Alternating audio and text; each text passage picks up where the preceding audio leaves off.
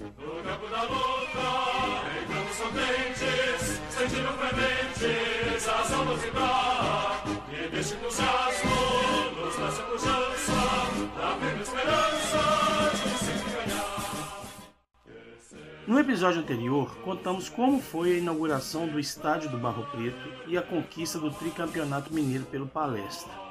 Neste episódio, iremos contar um pouco da história dos principais personagens e os principais fatos que fizeram parte da primeira década do clube. Eu sou Fábio Militão e neste episódio convidaremos dois participantes do Coletivo 45, a torcedora do Cruzeiro Giane Alves e o professor de História e torcedor do Cruzeiro Pedro Betti. E você está ouvindo o quarto episódio, Os Primeiros Ídolos da Nossa História, da série Memórias de um Gigante. Cruzeiro, das Alterosas para o Mundo, o maior clube de Minas Gerais. Porque se chamavam homens, também se chamavam sonhos, e sonhos não.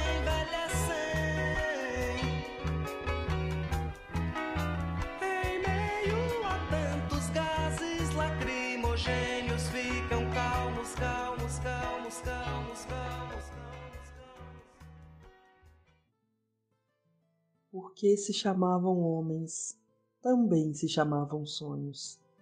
E sonhos não envelhecem.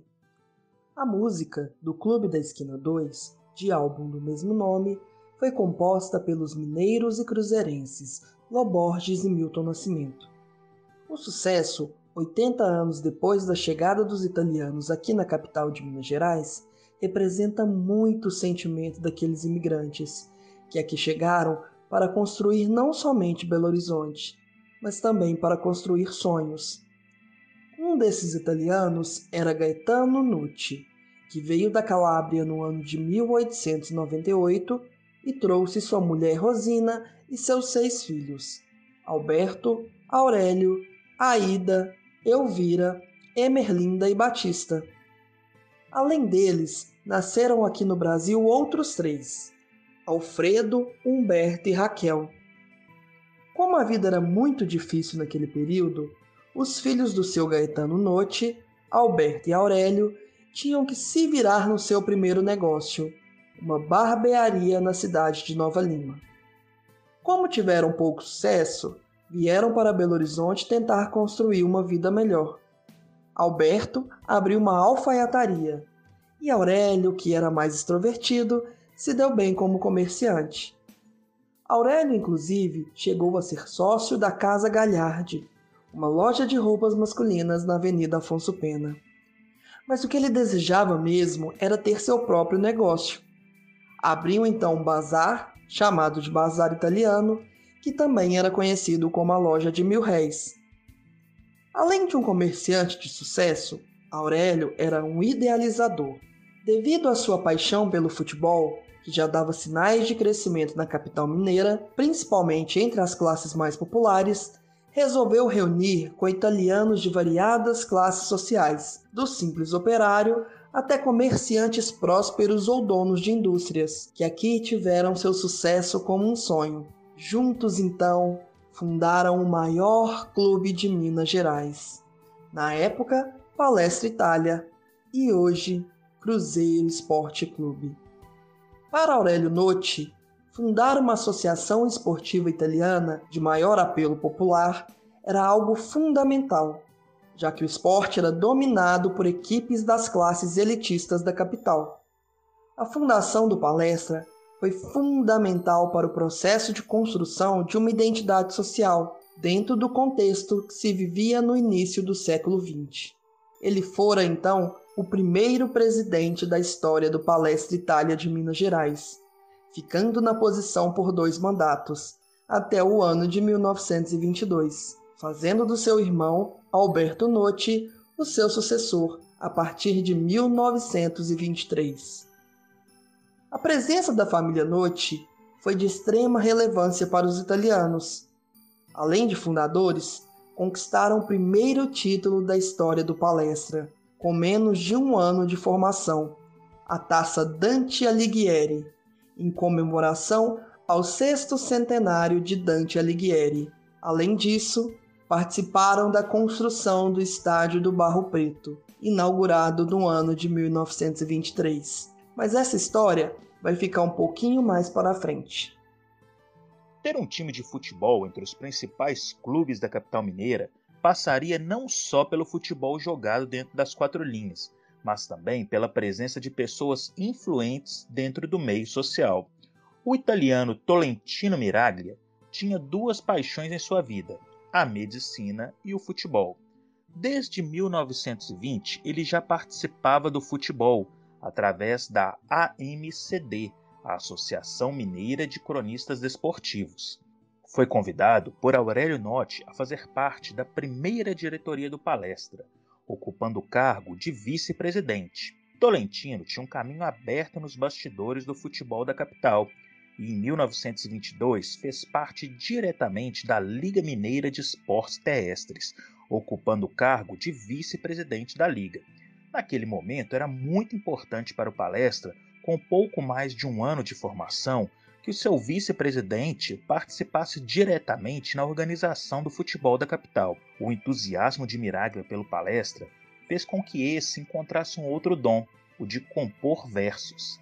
Versos esses que representavam todo aquele sentimento. Os versos eram os seguintes: Que seja palestra, escola elevada, por nós consagrada à força e ao valor. E ao maestro Arrigo Busashi, juntos compuseram um dos hinos mais lindos da história do futebol brasileiro, o hino do Palestra Itália de Minas Gerais. A política do clube fez com que as relações estreitassem dentro do futebol, até mesmo com clubes de outro estado. O Flamengo, considerado um dos maiores clubes do país, estava em uma nova passagem pela capital mineira. No dia 29 de nove de 1924, disputava uma partida amistosa contra o América. Tolentino Miraglia vai então ao encontro da delegação do clube carioca e entrega aos representantes um exemplar do hino palestrino, como uma demonstração de cordialidade e boa relação entre os clubes.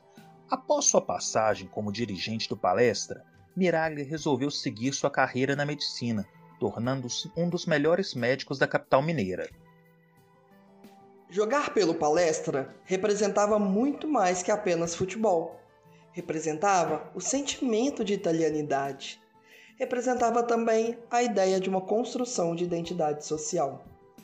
Entrar em campo no dia 3 de abril de 1921, com a camisa verde, o calção branco, o par de meias vermelhas, que simbolizava a bandeira italiana, e o losango no peito com a sigla SSPI, que significava Sociedade Esportiva Palestra Itália, era algo inexplicável para os 11 jogadores que estiveram presentes naquela partida. Mas para um jogador era algo muito especial. Para João Lazarotti, o Nani, depois de ser artilheiro da equipe do Iali e participar da fundação do Palestra Itália, jogar pelo time que representava toda a comunidade que ele fazia parte era algo mágico ao entrar em campo no jogo contra o combinado do Vila Nova e Palmeiras, no estádio do Prado Mineiro, Nani queria mesmo fazer história. Na primeira falta perigosa, aos 16 minutos do primeiro tempo, ele ajeita a bola e finaliza, sem chances para o goleiro Ferreira, abrindo o placar e fazendo o primeiro gol da história palestrina. No final do primeiro tempo, aos 47 minutos, novamente Nani, com todo o seu oportunismo. Marca o segundo gol do jogo e da história do Palestra, definindo assim a primeira vitória do clube. Ao final da partida, todos aqueles 11 atletas que estiveram em campo saíram exaustos, mas com a certeza de que estavam ali escrevendo os primeiros capítulos de várias páginas heróicas da Sociedade Esportiva Palestra Itália. No dia 17 de abril de 1921, 14 dias depois da primeira partida, o Palestra volta a campo, desta vez em um amistoso contra o Atlético Mineiro no Prado Mineiro. Nani, que já era acostumado com a rivalidade contra o Atlético desde a época do Iali, vai para o jogo com vontade de escrever mais um capítulo na história Logo no início da partida, de forma fulminante, Atílio faz 1 a 0 para o Palestra. Depois, aos 31 minutos do primeiro tempo, novamente Atílio, marcando o segundo gol da partida, 2 a 0 para o Palestra Itália. Para finalizar, um golpe de misericórdia. Nani marca o terceiro gol, encerrando a primeira goleada e a primeira vitória na história dos clássicos. Palestra Itália 3, Atlético 0. Nani, que trabalhava como pedreiro e tinha licença de ser responsável técnico em construções, participou da construção de vários prédios públicos no entorno da Praça da Liberdade. Mas sua principal obra, com toda certeza, foi a construção do estádio do Barro Preto, em 1923. Ele também participou do jogo de inauguração do estádio.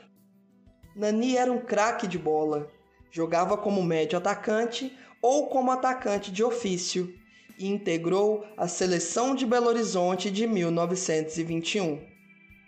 Encerrou sua passagem pelo Palestra em 1927, depois de 38 partidas e 19 gols marcados. Mesmo longe dos gramados, não deixava de acompanhar seu time de coração nas arquibancadas do estádio do Barro Preto e dizia: Centroavante que não faz gol, não garante na história do clube.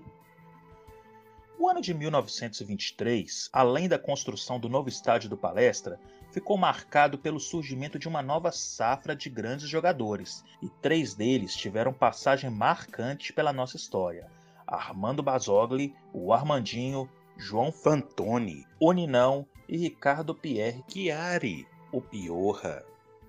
Nascido em Belo Horizonte no ano de 1901, Armandinho era assim chamado pela torcida e pela imprensa devido à sua baixa estatura. Além de um atacante velocista, era um ótimo finalizador e tinha uma qualidade invejável para passar e cruzar as bolas para os demais atacantes. A paixão pelo novo clube na cidade era algo inexplicável, ainda mais para o garoto de 14 anos que dividiu seu tempo trabalhando em uma marcenaria e os treinos do palestra no campo do Prado Mineiro. Curiosamente, os dirigentes do clube viam uma turma que acompanhava os treinamentos da equipe e pediram que indicassem alguém para completar o treino. Os torcedores logo apontaram o garoto, dizendo que já conheciam a sua habilidade com a pelota. E num primeiro lance, Ricardo Pierre pega a bola, gira com os pés como um peão num dibre sensacional deixando a defesa desconcertada, e logo os torcedores gritaram da arquibancada: O garoto parece uma piorra. João Fantoni, o Ninão, vestiu a camisa do Palestra pela primeira vez aos 18 anos de idade. Ganhou o apelido de tanque devido à sua estrutura física. Era o goleador da equipe. Fúvio Fantoni, o patriarca da família, era caminhoneiro e morava na Rua Salinas, no tradicional bairro Floresta. Quando Fúvio chegava em casa e sentia o cheiro que vinha da cozinha, aquele molho de tomate derretendo junto ao macarrão, sabia que a dona Rosa iria comemorar mais uma vitória do palestra. E o prato ficava ainda mais saboroso quando Ninão fazia gol. Ao longo do tempo, isso se tornou uma rotina para a família Fantoni já que fazer gol era a grande característica de um dos maiores goleadores da história do Palestra e do Cruzeiro. Lembram que lá atrás nós prometemos contar a história da inauguração do estádio do Barro Preto? Pois bem, foi em 23 de setembro de 1923. De um lado, o Flamengo, um dos maiores clubes brasileiros daquele momento e que trazia em sua bagagem jogadores que fizeram parte da seleção brasileira campeã sul-americana do ano de 1922, como o defensor Pena Forte e o médio Dino. Do outro lado, os craques Nani e Heitor, jogador do Palestra Itália de São Paulo e da seleção brasileira. O ataque também era composto por Armandinho, Ninão e Piorra. No primeiro tempo, placar de 2 a 1 para o Flamengo, com gols de Beneveluto e Agenor pela equipe carioca e Ninão para o Palestra. Na segunda etapa, a equipe palestrina vai para cima e vira o placar, com gols de Ninão e Heitor. Nos minutos finais, Mário empata o jogo para a equipe carioca e a partida é encerrada em 3 a 3.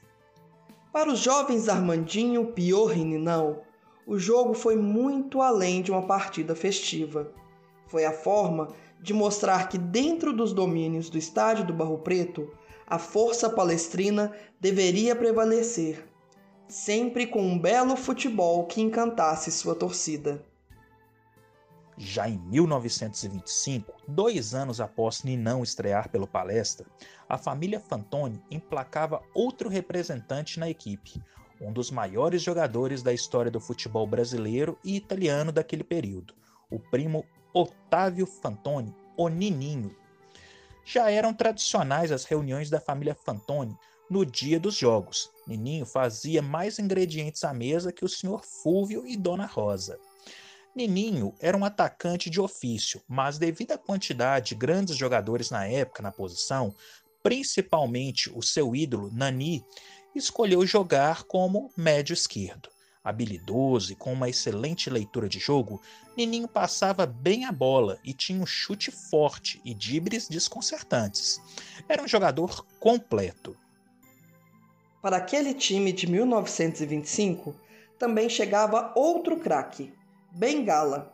Assim que terminou o serviço militar, Bengala foi arriscar a vida no futebol. Tentou passagem pelo Iali, mas como o time era muito fraco, foi jogar no Palestra. Logo no seu primeiro treino, fez uma promessa: daqui só saio morto.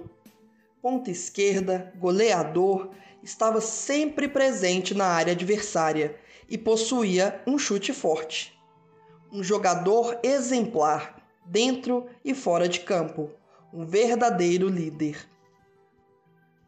O pavilhão do Barro Preto estava então com a sua base formada Nininho, Ninão, Armandinho, Piorra e Bengala, pronto pela luta do título de 1926. A presença do Palestra Itália já causava um mal-estar nos clubes da elite belo-horizontina, motivo até de perseguições com as colônias italianas.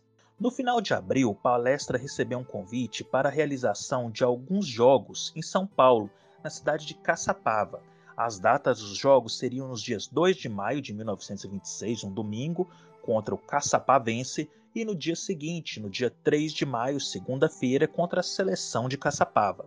Eram datas livres na agenda palestrina e não havia compromisso com partidas de outros campeonatos. Ao ter conhecimento do convite, a Liga Mineira não liberou a viagem para a equipe do Barro Preto, alegando que os amistosos aconteceriam em uma data que coincidia com os jogos do Campeonato de Belo Horizonte. Contrariando a decisão da Liga, Brás Pellegrino, presidente do clube na época, autorizou a viagem para São Paulo. Essa foi a primeira partida do time do Barro Preto fora do estado mineiro. Ao chegar de São Paulo, a surpresa. O americano Major Oscar Pascoal, presidente da Liga Mineira de Desportos Terrestres, aplica uma suspensão de seis meses, justamente o período onde aconteceria o campeonato daquele ano. O motivo alegado na suspensão foi a desobediência à liga. O palestra, insatisfeito com a decisão, em um ato total de rebeldia, resolveu peitar a liga e convocou outros clubes que eram marginalizados pela Liga Mineira e criaram a AMDT, a Associação Mineira de Desportos Terrestres. Grêmio do Prado, Fluminense, Olympique da Lagoinha e outros clubes da capital fizeram parte da nova liga. Grande parte desses clubes eram formados por origens estrangeiras, principalmente italianas, e isso revoltou ainda mais Major Oscar Pascoal, que excluiu o palestra do seu quadro de filiados. O campeonato ocorreu quase que em paralelo ao da LMDT, da Liga Mineira de Desportos Terrestres e o Palestra conquistou o título da AMDT do ano de 1926, na final goleando o Grêmio do Prado pelo placar de 10 a 1. Esse título foi reconhecido pela CBD, pois a AMDT foi registrada como uma entidade suprema do futebol brasileiro. Nos registros encontrados na FMF nos anos de 1990, aparece erroneamente ou propositalmente o Palestra como vice do Atlético em 1926. O erro foi corrigido em 1999, depois de uma contestação do Cruzeiro junto à FMF.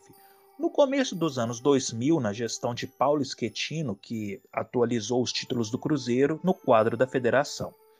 A expulsão do Palestra não durou mais que um ano e a Liga Mineira de Esportes, vendo a expressão que o clube tinha devido à grande torcida que já possuía na capital e a sua capacidade de competir com os principais rivais, voltou atrás e incluiu novamente a equipe palestrina na disputa do campeonato de 1927, fundindo assim a Liga Mineira e a Associação Mineira em uma só liga esportiva. O ano de 1927 foi de pouca relevância na história do Palestra, terminando o campeonato em terceiro lugar. Contando com uma base forte, que já vinha um tempo jogando junta, o clube resolveu investir em algo que até então era novidade: a contratação de um treinador. Maturio Fabi, italiano, ex-jogador de futebol do Palestra Itália de São Paulo, que participou como convidado daquele jogo de 1923, na inauguração do estádio do Barro Preto, volta de São Paulo para o seu maior desafio: dirigir o Palestra Itália de Minas Gerais, que até então era treinado pelos dirigentes e pelos próprios jogadores. A ideia de profissionalização do futebol e além de ter um comandante na beira do campo, passava pela remuneração dos atletas. Esse assunto era debatido em todo o Brasil, pois era proibido a remuneração pelo futebol. A única forma de rendimento era o famoso bicho. A palavra bicho, que existe até hoje no vocabulário do futebol, surgiu quando sócios dos clubes ofereciam recompensas em dinheiro em caso de vitória, uma forma de incentivo aos jogadores. Como o futebol ainda era algo amador, além dos salários, pagar prêmios também era proibido na época, e como o jogo do bicho era legalizado, diziam que a fonte de recurso vinha do jogo. Além da chegada do treinador Matúrio Fabi, também chegaram novos jogadores para reforçar o palestra. Dentre eles, o goleiro Geraldo Cantini, que já fazia parte do time de 1927, e os jogadores oriundos de São Paulo, com maior destaque para Caraço, espanhol que veio fazer história com a camisa do clube. O Palestra foi avassalador no início dos anos de 1928. O time tinha a base formada por Geraldo Cantini, Nininho, Ninão, Armandinho, Piorra, Carazo e Bengala. Logo no primeiro jogo, goleada em cima do Sírio por 8 a 2 com Ninão e Bengala marcando três gols cada. Ninguém conseguia parar o palestra. Contra o América, mais uma goleada, desta vez por 4 a 1, em um jogo amistoso, no dia 12 de abril de 1928, com o show de Ninão e Bengala. No primeiro jogo do campeonato da cidade, outra vitória, 3 a 1 frente ao Vila Nova, com direito a mais uma apresentação impecável de Ninão, que marcou três gols. Ninão e Bengala já despontavam como os melhores jogadores daquele ano. No dia 17 de junho de 1928, um jogo inesquecível. Palestra aplica a maior goleada da história do Campeonato Mineiro, 14 a 0 contra o Alves Nogueira de Sabará. Ninão balançou as redes 10 vezes e se tornou o maior goleador de uma única partida até então. A disputa pela conquista do Campeonato Mineiro estava emparelhada entre Palestra e Atlético. Faltando quatro rodadas para o fim do campeonato de 1928, os rivais dividiam a ponta da tabela com 21 pontos. No dia 16 de dezembro daquele ano, aconteceu a partida que seria considerada como a final do Campeonato Mineiro, que era disputado no sistema de pontos corridos. O time que vencesse o jogo provavelmente levaria o título daquele ano. Em um domingo chuvoso, no estádio do Palestra Itália, no Barro Preto, o Atlético era o mandante da partida, já que ainda não tinha seu próprio estádio. As duas equipes não pouparam esforços para um belo espetáculo. As duas torcidas lotavam o estádio e cerca de 7 mil torcedores estavam presentes, como cita o jornal Estado de Minas do dia 18 de dezembro de 1928. Início da partida. E logo aos 3 minutos, Armandinho em velocidade abre o placar para o Palestra, 1 a 0. Logo após o gol marcado, o Atlético vai para cima e vira o placar para 2 a 1. A equipe atleticana já dava a vitória e a conquista do campeonato como certa, mas Ninão, o melhor jogador do futebol mineiro, com o um chute pela entrada da área, empata a partida 2 a 2. Os jornais deram destaque a três jogadores dessa partida: Nininho, que foi o maestro em campo, e a força do ataque de Bengala e Ninão. A final antecipada foi adiada, faltando três rodadas para o término do campeonato. No domingo, dia 6 de janeiro de 1929, o Palestra chega na disputa com 26 pontos e o Atlético com 24, mas com um jogo a menos. Nessa rodada, a equipe do Barro Preto enfrentaria o Vila Nova, quarto colocado na tabela, e o Atlético, o Alves Nogueira, sétimo colocado com a segunda pior defesa do campeonato. A torcida atleticana já preparava para a festa na capital, em caso de um tropeço do Palestra era a possibilidade da conquista do tricampeonato, já que até então o América era o único clube a conquistar esse feito. Os jogos começaram no mesmo horário e logo no primeiro minuto Bengala abre o placar, 1 a 0. Quatro minutos depois, Bengala novamente 2 a 0. Enquanto Palestra passava o rolo compressor em cima do Vila Nova de Nova Lima, o Atlético encontrava dificuldades contra a fraca equipe do Alves Nogueira. Com uma partida exuberante de Piorra, Armandinho, Nininho, Bengala e Ninão, o Palestra vence de goleada por 6 a 1. Enquanto isso, no outro jogo entre o Atlético e o Alves Nogueira, o árbitro encerrava a partida e terminava empatada por 3 a 3. Assim, a equipe de Lourdes, mesmo com um jogo a menos, não alcançaria os 28 pontos conquistados pelo Palestra, que se tornava campeão. Belo Horizonte virou a capital mais italiana do país. Com festa pelas ruas de BH, a torcida palestrina comemorava seu segundo título, superando seus rivais. A diretoria do clube convidou a equipe do Alves Nogueira para fazer parte da festa, já que o empate frente ao Atlético deu ao palestra o título antecipado. Logo após as comemorações, o Atlético entra na Confederação Brasileira de Desporto com um pedido de anulação do título palestrino, alegando uma ilegalidade na transferência dos atletas vindo do Palestra de São Paulo, no caso Osni, Carazo, Morgante e Morgantinho. Seis meses depois, a CBD homologou o título do Palestra, descobrindo uma tramóia dos dirigentes atleticanos e dos dirigentes corintianos, com o objetivo de prejudicar os dois Palestra, o de Minas e o de São Paulo. O Palestra termina o campeonato de 1928 com 93 gols marcados, sendo 43 deles feitos por Ninão e 31 deles por Bengala. Na segunda parte deste episódio, contaremos detalhes do tricampeonato e o histórico dos primeiros ídolos do Palestra Itália de Minas Gerais. Este é o quarto episódio, Os Primeiros Ídolos do Palestra, de 1921 até 1930, da série Memórias de um Gigante. Pesquisa, curadoria e edição: Fábio Militão, Romero Marconi e Daniel Moura. Direção artística: Daniel Moura. Convidados especiais: Giane Alves e Pedro Betti. Narração: Fábio Militão, Giane Alves e Pedro Betti. Hino do palestra: Arrigo Buzac e Tolentino Miraglia. Fontes de pesquisa: jornais: O Estado de Minas, Minas Gerais, o jornal A Noite do Rio de Janeiro. Livros: Almanaque do Cruzeiro de Henrique Ribeiro, De Palestra Cruzeiro de Plínio Barreto e Luiz Trope Barreto. Páginas Heróicas, onde a imagem do Cruzeiro resplandece, de Jorge Santana. Siga nas nossas redes sociais, arroba Coletivo45 e arroba Memórias de um Gigante.